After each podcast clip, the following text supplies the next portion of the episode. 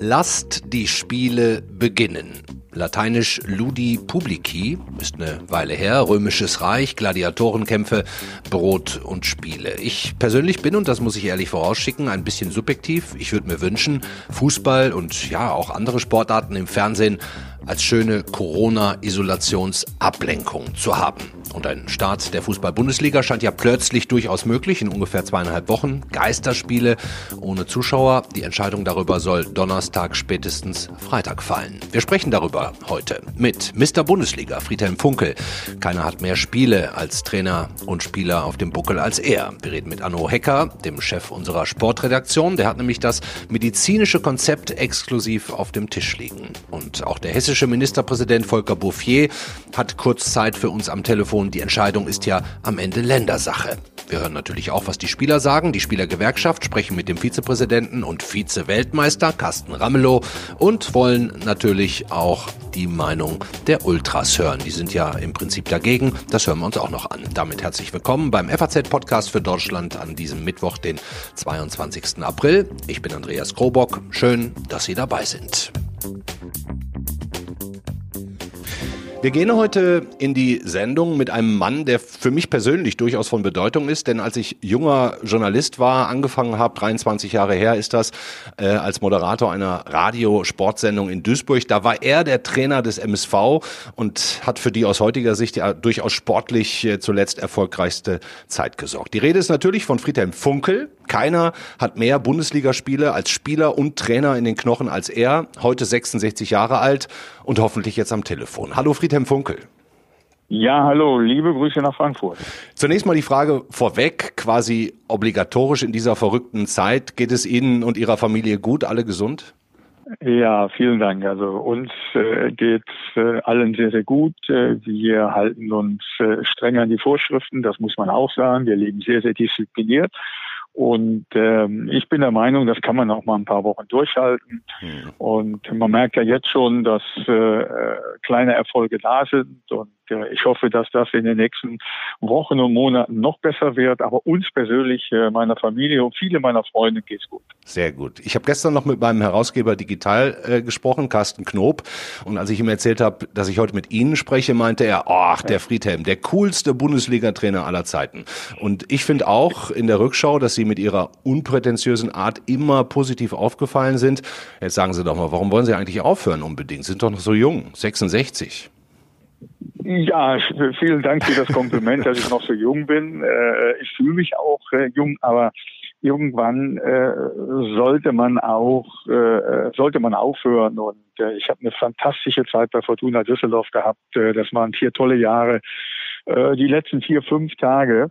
Aber was ist das im Gegensatz zu vier Jahren? Die waren nicht so schön. Hm. Und ich habe frühzeitig gesagt, wenn ich bei der Fortuna als Trainer aufhöre oder aufhören muss, dass ich danach äh, äh, keine Trainertätigkeiten mehr äh, äh, eingehen werde, sondern dass ich dann wirklich äh, äh, über meine Zeit, über meine freie Zeit selbst verfügen will.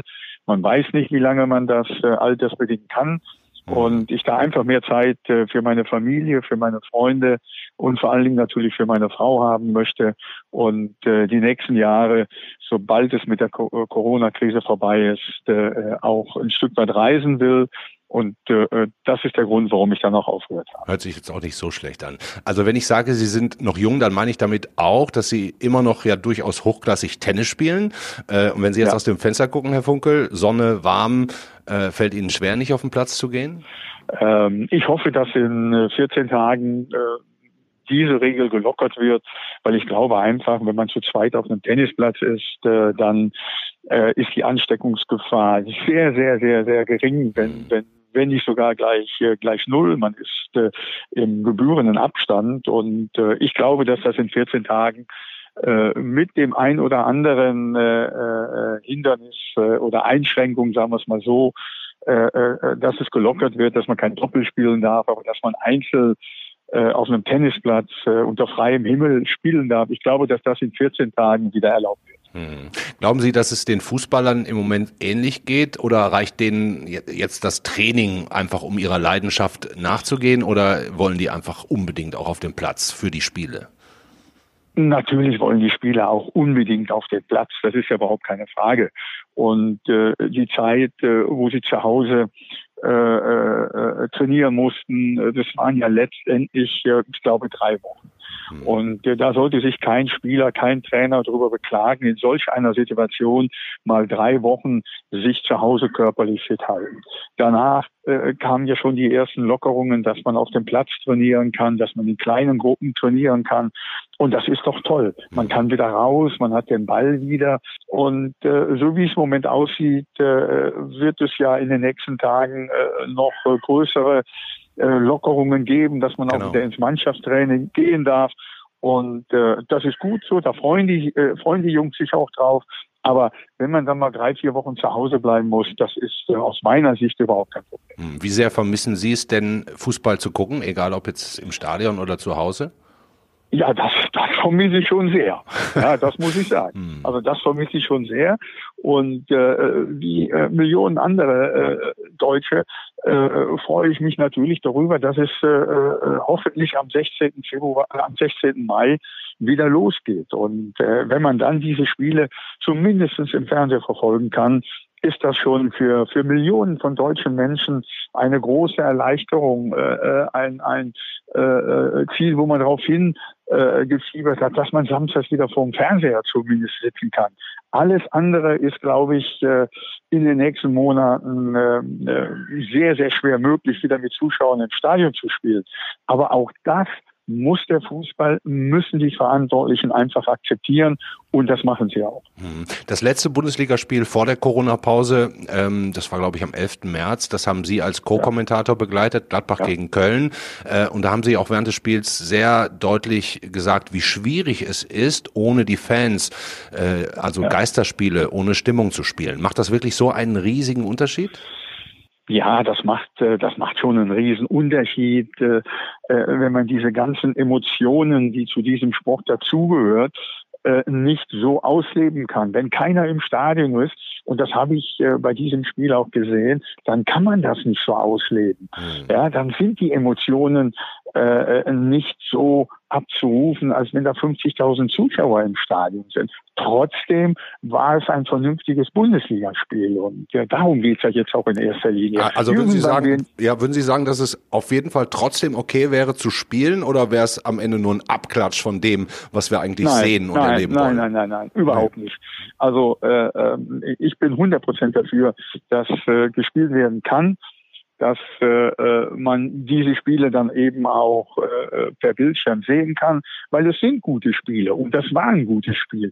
Also die Intensität von, von, äh, von der Einstellung her, die ändert sich nicht, dass die Emotionen nicht so ausgelebt werden, wie ich das gerade gesagt habe. Hm. Wenn Sie jetzt noch Trainer wären, äh, wie müssten Sie denn Ihre, Ihre Spielvorbereitungen, vielleicht sogar Ihr gesamtes taktisches Konzept gar äh, umdenken oder ändern? Bei Geisterspielen?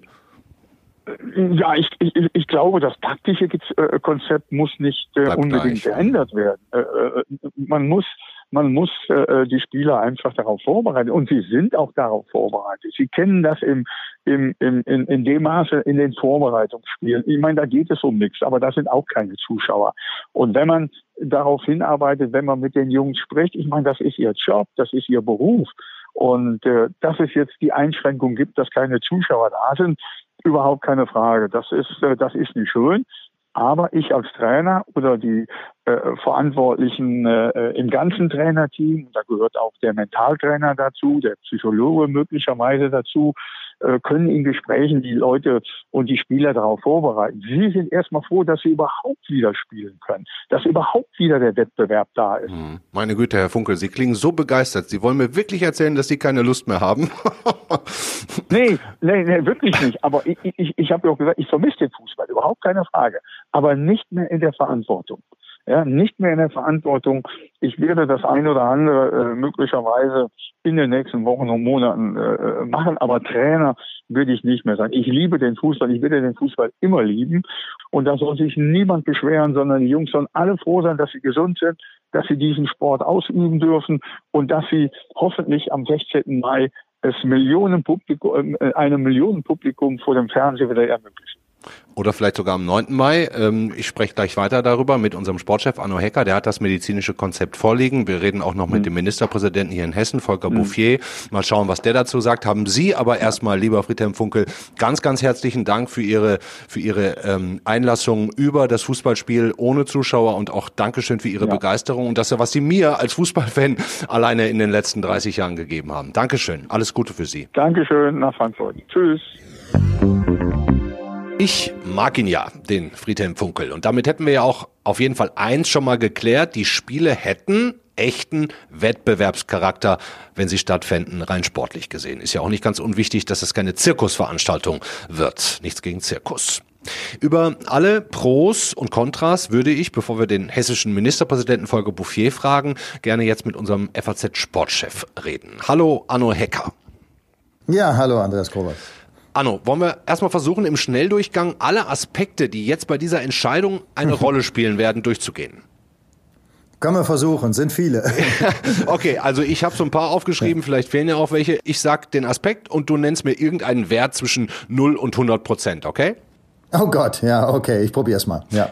Der wirtschaftliche Aspekt, also die finanzielle Bedrohung sowohl für die Pay-TV-Sender als auch für die Vereine. Ähm, ist zu 100 Prozent wichtig aus Sicht der Vereine und der Pay-TV. Hm, das hygienische Konzept. Es ist auch zu 100 Prozent wichtig, denn äh, ohne das hygienische Konzept ähm, wird es keine Zustimmung der Politik geben. Ohne die Zustimmung der Politik wird es keine Spiele geben. Ohne die Spiele wird es keine Fernseheinnahmen geben. Hm, die medizinische Versorgung der Spieler. Klar, die Tests müssen einmal in der Woche stattfinden, so wie ich das entnommen habe aus diesem Konzept, das ich jetzt nicht beurteilen will, aber da steht das drin. Einmal die Woche werden die getestet. Hm, also nochmal, im Prozent schaffst du es irgendwie einen Wert zu nennen für die medizinische Versorgung? Also wenn, wenn es darum geht, um die, um die Testfrage, mhm. dann äh, hat das den 100% Wert. Okay. Die ethisch-moralische Frage, die letztlich die Politik ja entscheiden muss, ob es für den Fußball eine Extrawurst geben muss. Ja, die halte ich ähm, ähm, für sehr wichtig, aber ich befürchte, dass die ein bisschen heruntergespielt wird. Ähm, denn ich bin mir nicht ganz sicher, ähm, dass ähm, äh, die gesamte Bevölkerung das so toll findet, äh, wenn sie einerseits äh, jetzt dazu ähm, ja, gezwungen wird, eben Masken aufzuziehen, dass sie das Abstandsgebot weiter einhalten soll. Und das gilt ja auch für die Kinder und gleichzeitig den Kindern aber erklären soll, ja, im, im Fernsehen darf man richtig Fußball spielen, aber ihr draußen im Garten bei uns nicht. Pädagogisch schwierig, das zu zu vermitteln in der Bevölkerung. Aber ich fürchte, ähm, das wird kein großes Gewicht bekommen. Mhm. Sondern mehr die politische Entscheidung, dass Fußball im Fernsehen eine Belohnung fürs Volk sein könnte. Ähm, ja, ähm, das halte ich für eines der Argumente. Ähm, wenn wir jetzt bei den Prozenten sind, spielt das äh, sicherlich eine Rolle, ähm, die, die so zu 30 Prozent dann mitschwingt, ja, dass man tatsächlich auch einem großen Kreis von Menschen etwas bietet, panem et circensis, vielleicht auch im positiven Sinne, so wie das in der Antike schon gewesen ist, jetzt in der Moderne auch. Ähm, aber man soll eben auch, müsste auch gleichzeitig betrachten, dass sich ein paar Menschen ähm, oder und auch vielleicht nicht so ganz so wenige äh, vermutlich dann auch ähm, zurückstoßen fühlen und sagen, wieso gibt es diese Extrawurst für den Fußball? Ich würde noch eine Sache gerne vorab mit dir klären. Ähm, bei wem, weil du hast das Konzept ja tatsächlich auf dem Tisch und du musst es uns auch ja. gleich erzählen, aber und bei wem lesen, ne? liegt denn überhaupt die Entscheidung am Ende? Wer, wer, wer kann die überhaupt treffen, damit wir das mal geklärt haben? Nur die Politik. Nur die Politik also kann Bundesregierung oder die Länder?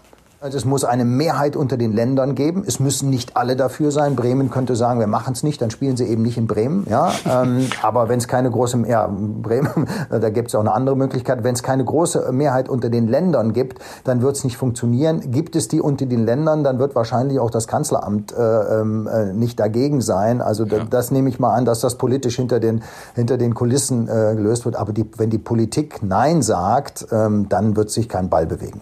Und gehe ich recht in der Annahme, dass bisher das Robert Koch Institut, äh, das von allen beteiligten äh, Parteien am schwersten zu überzeugende ist?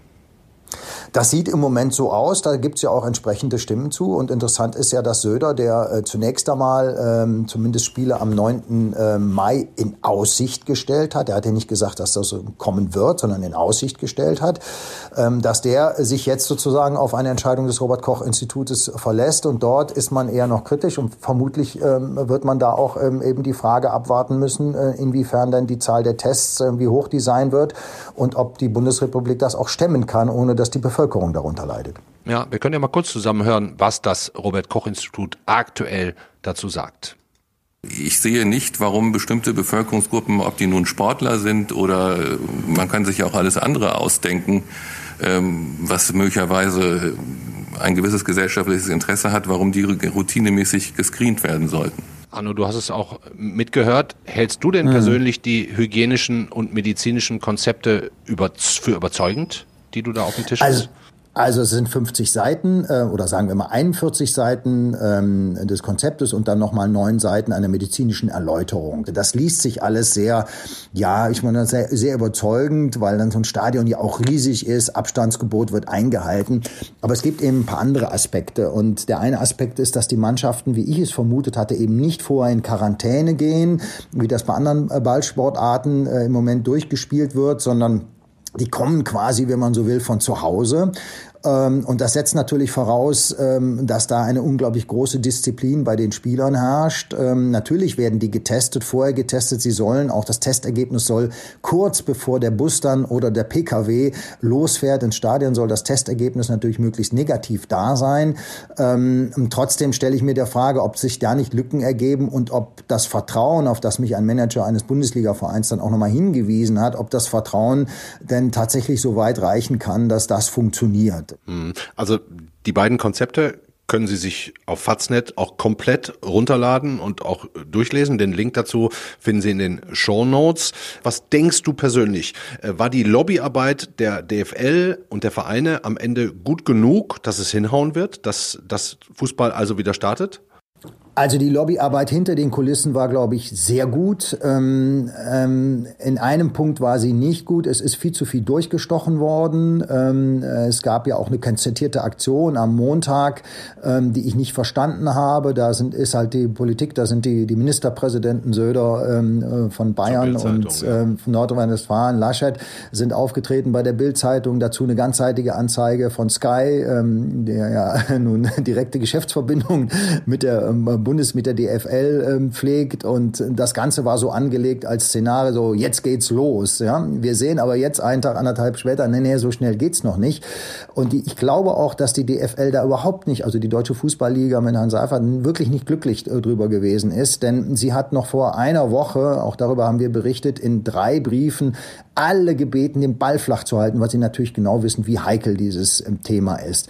Nichtsdestotrotz hatte ich in der letzten Woche schon das Gefühl, naja, das Ding läuft. Die Frage ist nur, ob es nicht zu früh ist ähm, und ob jetzt sich nicht so auch ein Widerstand regt, ähm, das verspürt man ja an ein paar Ecken, der vielleicht das ganze äh, System nochmal bremst. Und wie siehst du es persönlich? Würdest du diese Extrawurst Fußball begrüßen oder eher nicht? Ähm, also ich bin ja Journalist. ähm, fragst du mich nicht als Journalist, sondern als Fußballfan würde ich sagen, ich würde mal ganz gerne wieder ein Fußballspiel sehen und mir ist auch wurscht, äh, ob da 50.000 Zuschauer im Stadion sind. Äh, das blende ich aus. Ich bin, bin Sportverrückter und will einfach Spitzensport sehen auf höchstem Niveau. Aber als Journalist muss ich natürlich ganz klar sagen, also da sind einfach Fragen unbeantwortet und solange ich diese Fragen äh, Antworten keine auf diese Antworten keine Frage habe, kann ich das auch nicht weiter kommentieren. Ich sehe das Bemühen, ich sehe das professionelle Bemühen auch und ich finde, das muss man auch würdigen. Aber es sind eben da ein paar Punkte, die nicht geklärt sind für mich. Und solange die nicht geklärt sind, enthalte ich mich da auch eines Kommentars. Absolut. Dankeschön, Anno Hecker. Ähm, sehr, sehr interessant und sehr aufschlussreich. Ich glaube, wir wissen jetzt alle, auf was es ankommen wird bei dieser Entscheidung am Donnerstag oder wenn es ganz lange dauert mit den Diskussionen äh, am Freitag. Und wir machen jetzt direkt weiter mit einem, der diese Entscheidung letztlich mitzutreffen hat, nämlich dem hessischen Ministerpräsidenten Volker Bouffier. Aber erstmal Dankeschön, Anno. Ich danke. Ich bin persönlich jetzt tatsächlich schon einen guten Schritt weiter mit meinen Erkenntnissen und äh, bin jetzt sehr, sehr gespannt auf unseren nächsten Gesprächspartner, den hessischen Ministerpräsidenten Volker Bouffier. Schön, dass Sie sich in dieser anstrengenden Phase äh, kurz Zeit für uns nehmen. Hallo, Herr Bouffier. Ja, seien Sie herzlich gegrüßt. Äh, ja. Lieber Krobock. Erstmal schöne Grüße von Friedhelm Funkel. Hat er mich explizit darum gebeten, Ihnen die auszurichten. Da freue ich mich sehr. Ich habe mit Friedhelm Funkel seit vielen Jahren ein freundschaftliches Verhältnis, schätze ihn sehr, vor allen Dingen als Mensch, geradlinig und äh, auch aufrichtig und ich fand ihn auch als Trainer sehr, sehr gut. Und, äh, aber das Entscheidende ist das Menschliche und da freue ich mich sehr über die lieben Grüße. Bitte zurück. Ja, mache ich. Funkel ist ja gerade 66 geworden, Sie 68. Können Sie es überhaupt verstehen, ja. stehen, dass so ein junger Mann wie der Funkel jetzt nicht mehr arbeiten will? Ich habe jedes Verständnis, wer so viel, der war ja Jahrzehnte in diesem Profisport, das ja eine Mischung aus Geschäft und Unterhaltung ist, mit hohem äh, Risiko für die Einzelnen dass der jetzt mal sagt, mit 66 ist genug, das Leben fängt jetzt an und dann ist es ein anderes und wenn er jetzt ein bisschen mehr Zeit und weniger Stress hat, könnte ich es ihm von Herzen. Ja, und wie ist das bei Ihnen? Sorry, diese Nicht-Fußballfrage liegt mir jetzt einfach auf der Zunge. Haben Sie, das, haben Sie das Gefühl, dass diese Phase jetzt die vielleicht wichtigste Ihrer Karriere ist?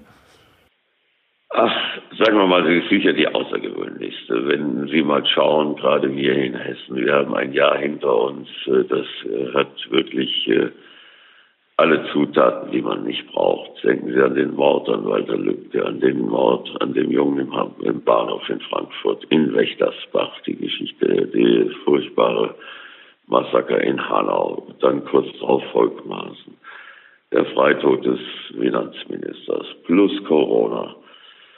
Äh, das sind Herausforderungen, die man sich äh, nicht wünscht und die ganz außergewöhnlich sind. Ich kann mich nicht an eine Zeit erinnern, die jemals so fordernd war. Und insofern äh, kann man schon sagen, es ist eine ganz außergewöhnliche Herausforderung auch für mich und für alle, die Verantwortung tragen. Da haben sie eine Vielzahl von Herausforderungen und die muss man entschlossen und besonnen angehen und darum bemühen wir uns. Und mein Eindruck ist, dass uns das alles in allem auch gut gelungen ist.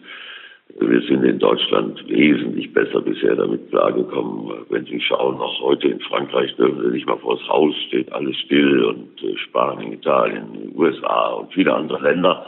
Also ich glaube, dass wir das bisher ordentlich hinbekommen haben, aber die äh, Herausforderung ist ja noch nicht bewältigt, sondern es geht weiter. Und wir werden äh, lernen müssen, mit Corona zu leben. Nach meiner Einschätzung noch etliche Zeit. Hm, da haben sie mir jetzt zum Ende hin wenigstens noch eine so halbwegs begehbare Brücke gebaut, äh, nämlich den, ja, wenn ich jetzt zum Fußball kommen will, weil der Fußball doch im Vergleich zu dem, was Sie jetzt gerade alles aufgezählt haben, ähm, sich nicht so wichtig nehmen sollte. Aber auf diesem Weg hin zu einem ähm, Leben mit Corona würde ja eventuell auch dieser Fußballstart, die Wiederaufnahme ähm, der Bundesliga gehören. Äh, wie wichtig ist dieses Thema für Sie? Also es gibt jede Menge, was wichtiger ist.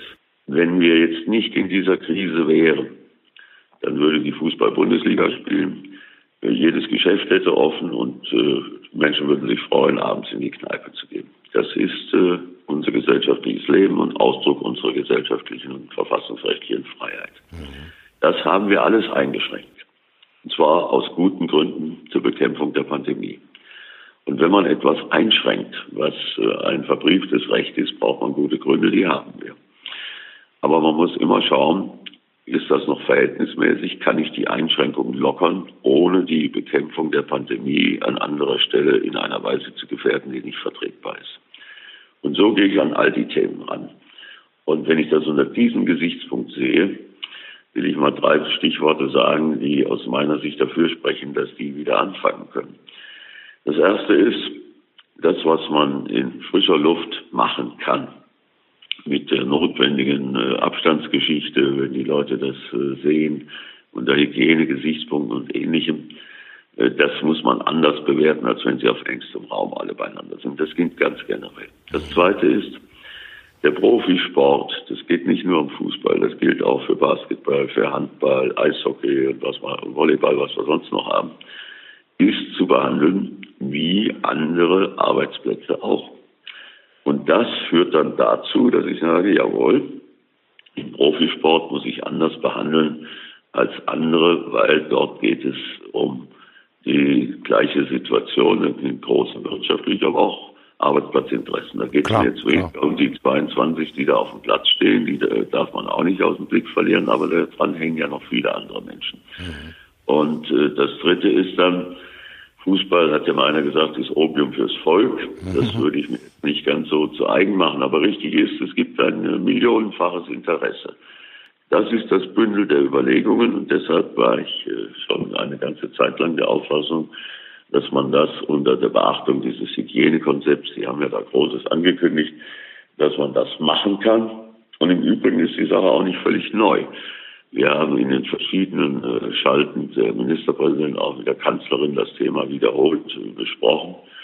Und äh, das sind die Gesichtspunkte, die meines Erachtens dafür sprechen. Mhm. Vielleicht können wir ganz kurz einmal zusammen hören, was Ihr nordrhein-westfälischer Kollege Armin Laschet gesagt hat. Ich fand, das war auch sehr deutlich. Ist ganz kurz. Ich spiele es mal ab. Wir brauchen nochmal die Prüfung des Konzepts, äh, auch durch den Bundesgesundheitsminister und seine Behörden. Aber nach der Prüfung bei uns im Land würde ich sagen, ja, der 9. Mai ist ein denkbarer Termin, wo man starten könnte. Herr Bouffier, positionieren Sie sich da auch so eindeutig? Das sehe ich auch so. Mhm. Wobei der 9. Mai ist für mich nicht das Entscheidende. Es kann auch eine Woche später sein, das weiß ich gar nicht. Das Entscheidende ist, ob man grundsätzlich unter diesen gezeigten Bedingungen das für richtig hält und für vertretbar. Da habe ich eine Position, die habe ich gerade geschildert und insofern kann ich mich dem anschließen. Wer entscheidet das denn jetzt letztlich? Die Länder mit Einverständnis der Regierung, dem Gesundheitsminister und dem Robert Koch Institut? Wird das so eine gemeinsame ähm, Video-Zoom-Konferenz oder was auch immer Entscheidung geben mit der DFL dann? Entscheiden für nahezu alles tun allein die Länder. Mhm. Weil nur die Länder zuständig sind. Das äh, ist so. Auf der anderen Seite wird man natürlich klug daran tun, dass man hier beieinander bleibt. Und deshalb gehe ich mal davon aus, dass wir das in einer gemeinsamen Schalte machen. Und es macht auch keinen Sinn, äh, Fußball-Bundesliga in Hessen, aber nicht in Nordrhein-Westfalen oder äh, in Berlin. Dann wären wir sehr schnell wieder zu Ende mit den Möglichkeiten. Also das sollten wir zusammentun und dabei wird ganz sicherlich die Beurteilung durch den Bundesgesundheitsminister und äh, natürlich auch das Robert-Koch-Institut eine Rolle spielen. Aber alles, was ich äh, da bisher gesehen habe, äh, lässt einen annehmen, dass sie das für vertretbar halten. Und wovon ich gar nichts halte, schlicht gar nichts, ist so eine Diskussion hintenrum moralisch aufgeladen nach dem Motto für die Bundesliga und die Millionäre in kurzen Hosen geht was und an anderer Stelle geht's nicht. Hm, diese Extrawurstgeschichte. Dieses führt genau dazu, wo wir nicht hinkommen dürfen. Wir brauchen transparente, nachvollziehbare Kriterien. Ich habe Ihnen drei Punkte genannt. Mhm. Und wir erteilen auch keine Gnadenerweise, sondern hier geht es schlichtweg um eine nüchterne Betrachtung. Wenn ich das einordne als Wirtschaftsbetrieb, dann komme ich zu bestimmten Regeln. Wenn ich das einordne äh, unter dem Aspekt, was ist vertretbar im Hinblick auf Kontakte und all solche Sachen und ohne Zuschauer, äh, dann glaube ich, kann man eine sachgerechte Entscheidung treffen und muss sich nicht mit, naja, soll ich mal sagen, so, so untergründigen Themen befassen, weil sie immer in der Gefahr stehen, doch sehr willkürlich. Und äh, glauben Sie, dass die meisten Länder Ministerpräsidenten dabei mitziehen werden? Äh, ich bin nicht für Glaubensfragen zuständig, aber mein Eindruck ist, dass das so ist. Hm. Ja, wir sind sehr gespannt. Ganz herzlichen Dank. Die Frankfurter Eintracht wird sich mit Sicherheit freuen, dass Sie hier für Bundesliga Fußball in Hessen irgendwann im Mai sind. Herzlichen Dank, Ministerpräsident Volker Bouffier, dass Sie sich für die schönste Nebensache der Welt kurz Zeit genommen haben. Alles Gute für Sie. Ja, lieber Krobock, das wünsche ich Ihnen auch. Bleiben Sie gesund, munter. Alles Gute. Dankeschön. Ja, das sind ja Neuigkeiten, die der hessische Ministerpräsident uns da mitteilt, dass er eigentlich fest davon ausgeht, dass dieses Konzept durchgeht. Hätte ich jetzt zu diesem Zeitpunkt noch gar nicht mit gerechnet und äh, das kann ich jetzt natürlich direkt meinem nächsten Gesprächspartner sofort weitererzählen. Und das ist der Vertreter der Spieler, nämlich der Vizepräsident der Spielergewerkschaft, Carsten Ramelow. Grüße, Herr Ramelow. Ja, hallo, grüße Sie auch. Ja, wie, wie finden Sie die Nachricht? Also ich meine, es ist natürlich nicht hundertprozentig, aber wenn der Ministerpräsident Bouffier sagt, dass er davon ausgeht, dass die Länder allesamt zustimmen werden, dann kann man ja zumindest mal annehmen, dass die Wahrscheinlichkeit jetzt gar nicht mehr so gering ist, oder? Ja, ich finde natürlich ist es äh, durchaus eine, eine, positive Nachricht. Überrascht mich jetzt nicht allzu sehr. Also ich glaube, wir alle haben in den letzten Tagen ähm, oder bekommen generell in den letzten Tagen sehr viele Informationen oder auch in den letzten Wochen Ähm, aber ich glaube, die Tendenz, dass gespielt werden soll, wenn sich jetzt ein Minister auch wieder äußert darüber, äh, vorher hat ja äh, aus München kam man schon ein Signal und dann ja aus NRW unser Minister. Also von daher freuen wir uns doch, dass es dann wieder äh, auch nicht ja so wie wir es gewohnt sind natürlich, aber wenn es dann doch wieder ein bisschen Fußball zur Verfügung steht. Und gibt's denn gibt's denn Profifußballer, die sich vielleicht bei Ihnen melden und sagen, ey äh, liebe Gewerkschaft, ich will das eigentlich nicht mit Corona oder äh, ist das, gibt's das gar nicht? Doch, durch, durchaus. Also Sie müssen sich ja vorstellen, dass das fing eigentlich an, äh, wo wir das Thema hatten mit den Geisterspielen, ne? wo das erste Geisterspiel äh, stattgefunden hat vor, vor einigen Wochen. Ähm, natürlich sind auch die Spieler, wie ich sag mal, die ganze Bevölkerung, wo es angefangen hat vor ein paar Wochen, waren die auch verunsichert. Weil das ist ja eine Situation, auch für einen Fußballer, man denkt immer vielleicht, weiß ich, ne, das, ja, die müssen die doch irgendwie abkönnen oder das werden die schon alles überstehen, aber die haben genauso eine Fragen wie Sie, wie ich. Klar. Na, ich glaube, das ist auch völlig normal, aber ähm, die Spieler grundsätzlich freuen sich, wenn es dann auch wieder weitergeht. Letzte Frage, Herr Ramelow, und seien Sie mir nicht böse, Sie sind Vize-Weltmeister geworden. Große Leistung damals 2002. Sie waren in dieser fantastischen Leverkusener Mannschaft dabei, die auch Vizekusen, Vizemeister geworden ist. Und jetzt sind Sie bei der Spielergewerkschaft Vizepräsident geworden. Hätten Sie nicht da wenigstens Präsident werden können? Nein, ich habe ja deswegen, genau deswegen. Ich bin ja insgesamt, ne, und Sie merken, ja. ich lache selber darüber, ne, das ist immer ganz, ja, so muss man das auch nehmen, glaube ich. Äh, ein bisschen Spaß muss sein, aber letztendlich so zurückblickend äh, bin ich unheimlich stolz drauf. Wir haben in Leverkusen damals vieles geleistet, auch mit der Nationalmannschaft und, und ähm, ja, als die Stelle äh, bei der Gewerkschaft, äh, bei der VDV als Vizepräsident dann frei wurde, da habe ich mir dann überlegt, Mensch, das ist so eigentlich die optimale Position. Deswegen Präsident wäre nichts für mich gewesen und äh, der Vizepräsident, das ist schon ganz gut. Also von alles daher alles ja, Beste. Sehr schön.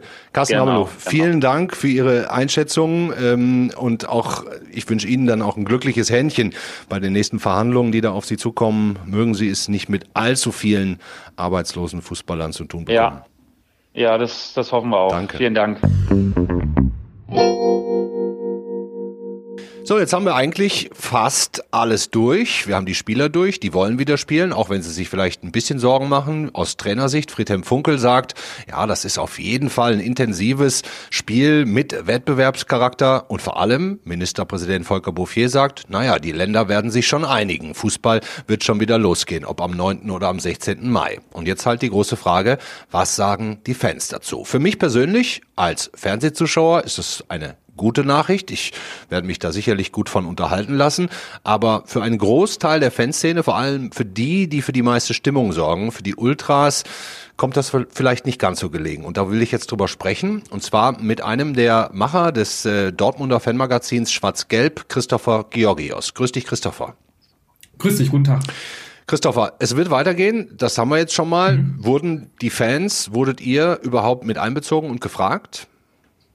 Ähm, also so viel ich weiß äh, nicht, ähm, aber ich glaube auch, ähm, auch wenn das jetzt auch von Dortmunder Vertretern, Herr Watzke zum Beispiel, jetzt diese Entscheidung äh, so ein bisschen verkauft wurde als, ja, wir wollen wieder Lebensfreude in die, in die äh, Wohnzimmer bringen und so weiter, also sehr irgendwie aus Fansicht verkauft wurde, glaube ich ehrlich gesagt nicht oder glauben auch viele Fans nicht, dass das jetzt die größten Motive waren bei dieser Entscheidung, sondern ich glaube, man muss schon sagen, dass es natürlich da einfach darum geht, dass einfach ja das Geld wieder fließt. Absolut, das haben wir auch gerade besprochen. Es gibt ganz mhm. große wirtschaftliche Interessen. Gerade Carsten Ramelow sagt auch als Spieler, Gewerkschaftsvertreter, ganz viele Profis, vor allen Dingen der unteren Ligen, die ähm, kommen in existenzielle Nöte. Aber lass uns doch jetzt mal auf die Spieler an sich gehen. Wir werden ja dann wahrscheinlich Geisterspiele bekommen. Die Fans müssen draußen bleiben. Neben den wirtschaftlichen Gründen, warum Ultras sagen, naja, da geht's ja nur noch ums große Geld. Ähm, meinst du nicht, dass da auch der eine oder andere dabei ist, der sich vielleicht freuen wird, dass er dann zumindest von der Couch aus wieder ein bisschen Fußball gucken kann? Gut, da kann ich jetzt natürlich nicht für alle sprechen, aber also mir persönlich, ähm, da fängt es bei mir natürlich an, dass ich dieses Erlebnis ähm, Fußball halt einfach immer mit Stadionbesuch und, und Fans und Unterstützung von den Rängen verbinde. Von daher also alleine schon so dieses, ähm, ja, dieses Feeling, sage ich mal, da das habe ich jetzt nicht unbedingt da und ich glaube, da geht's auch vielen nicht anders. Mhm. Ähm, und ansonsten, was halt so ein bisschen, sage ich mal, so diese politische oder gesellschaftliche äh, Perspektive angeht, da fragen sich halt viele einfach, wieso, ja, oder wo sich der Fußball so diese Sonderrolle oder diese Sonderbehandlung verdient hat, ähm, die er dann wirklich wirklich in der Gesellschaft so ziemlich einmalig ist, wenn man sich die komplette Unterhaltungsindustrie so ansieht. Glaubst du denn, dass, dass äh, die Ultras dann Aktionen planen, dass sie da in irgendeiner Form gegen ja, demonstrieren werden? Kann ich jetzt auch natürlich schwer sagen, weil, weil natürlich viele oder ja die einzelnen Fußball, also aktiven Fans sehen da immer auch sehr, sehr für sich agieren und es natürlich auch Zusammenschlüsse gibt. Aber man hat das ja auch schon, ähm, sag ich mal, zu Beginn der Corona-Krise mitbekommen, dass ähm, sich da auch die meisten Ultraszenen und Fanszenen ähm, ja so ein bisschen verantwortungsvoller verhalten haben als viele Vereinsvertreter, hatte ich den Eindruck. Also da wurde ja auch von, von Fanseite oft ähm, dazu aufgerufen, eben nicht zum Beispiel bei den Spielen sich vor dem Stadion zu versammeln oder dergleichen. Ähm, von daher kann ich mir schon vorstellen, dass vielleicht in die Richtung wieder auch ähm, Aufrufe geben wird, dass man da wenigstens eben vernünftig äh, sich verhält. Ähm, ansonsten gab es jetzt auch in der letzten Woche, glaube ich, ähm, eine Stellungnahme, an der sich irgendwie auch die, ja, die allermeisten aktiven Fanszenen beteiligt haben, ja. wo ähm, ja auch ziemlich klar gesagt wurde, dass man davon tatsächlich nicht viel hält, dass jetzt da schon gespielt wird. Ähm, ja, wie gesagt, ob es darüber hinaus noch Sachen geben wird, das ist jetzt, äh, gut, die Entscheidung ist jetzt ja auch relativ frisch, ähm, das muss man jetzt nochmal abwarten, ja. Hm, und so ein persönliches Erlebnis, dass man was was ich äh, auf dem Fernseher ein Fußballspiel guckt und dann gleichzeitig über eine Zoom oder was weiß ich für eine andere Videokonferenz mit seinen Kumpels zusammen dieses Fußballerlebnis teilt, teilt, das siehst du jetzt nicht so? Ja, also ich meine, ich denke, so, so sehr ich das als Entscheidung natürlich nicht, nicht wirklich toll finde, ähm, alleine aufgrund der Tatsache, dass man jetzt schon lange einfach nichts zu sehen bekommen hat, werde ich mir natürlich das auch mal angucken. Aber ich habe das tatsächlich bei diesem äh, Paris-Spiel gemerkt, dieses Champions League-Auswärtsspiel, was der BVB hatte, was ähm, ja ohne Zuschauer stattgefunden ähm, hat. Da, da war ich sogar in Paris und ähm, da, das war, glaube ich, das erste Mal in meinem Leben, dass ich ein Fußballspiel so in einer Kneipe dann noch geguckt hatte, weil die waren auch offen und dann, glaube ich, irgendwie zur 70. Minute einfach ins Hotel gegangen bin, weil also sich da bei mir irgendwie nicht so viel geregt hat. Also es war irgendwie so ein sehr komisches okay. Gefühl und hatte, hat sich tatsächlich sehr, sehr wenig irgendwie nach Fußball angefühlt. Und ich war da selbst überrascht, wie sehr dieser Faktor, ähm, ja, Fans, Stadion, Unterstützung bei mir dann doch irgendwie eine Rolle spielt, ja. Also du würdest tatsächlich sagen, Fußball ohne Fans, das ist eigentlich nicht der Fußball, den äh, die richtigen Fans sehen wollen oder erleben wollen. Ja, das, den Eindruck habe ich schon. Also man hört auch wirklich von tatsächlich den Leuten, die auch sonst wirklich immer sehr viel Zeit und Geld äh, investieren in, und ihrer Mannschaft irgendwie durch, durch ganz Europa und ganz Deutschland folgen, dass vor allem die irgendwie gerade so eine, ja, wie so eine Art Übersättigung feststellen und sagen, boah, also irgendwie fehlt mir gerade gar nicht so wirklich etwas. Mhm. Ähm, das ist ja irgendwie auch interessant. Das zeigt ja auch irgendwie, was für ein Problem vielleicht auch dieser Profifußball als Geschäft hat, dass gerade die, die so, ja, so intensiv normalerweise dabei sind, jetzt irgendwie so eine, ja, so ein distanziertes Verhältnis zu der ganzen Sache haben. Ähm, ja, das, das finde ich, drückt das eigentlich ziemlich gut aus.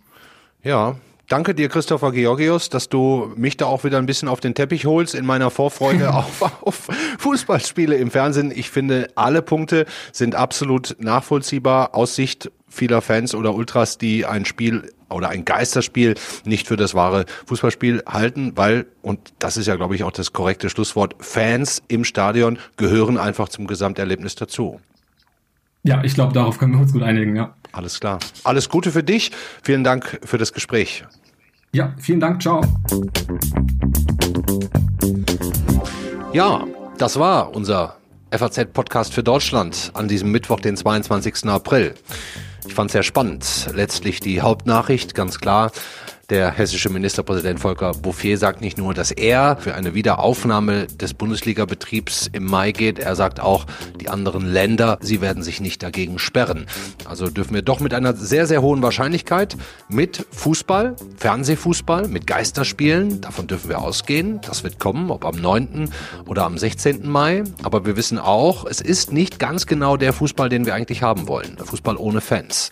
Und dennoch werden es Spiele, wie Friedhelm Funkel sagt, auf hohem hohem und intensiven Wettbewerbsniveau sein. Ich wünsche mir, dass Sie heute einiges mitgenommen haben und freue mich, wenn Sie uns eine positive Bewertung hinterlassen, zum Beispiel bei Apple Podcast oder auch mal vorbeischauen auf unserem neuen Instagram-Kanal FAZ Podcast für Deutschland. Machen Sie es gut, schön, dass Sie dabei waren. Morgen begrüßt Sie meine Kollegin Sandra Klüber.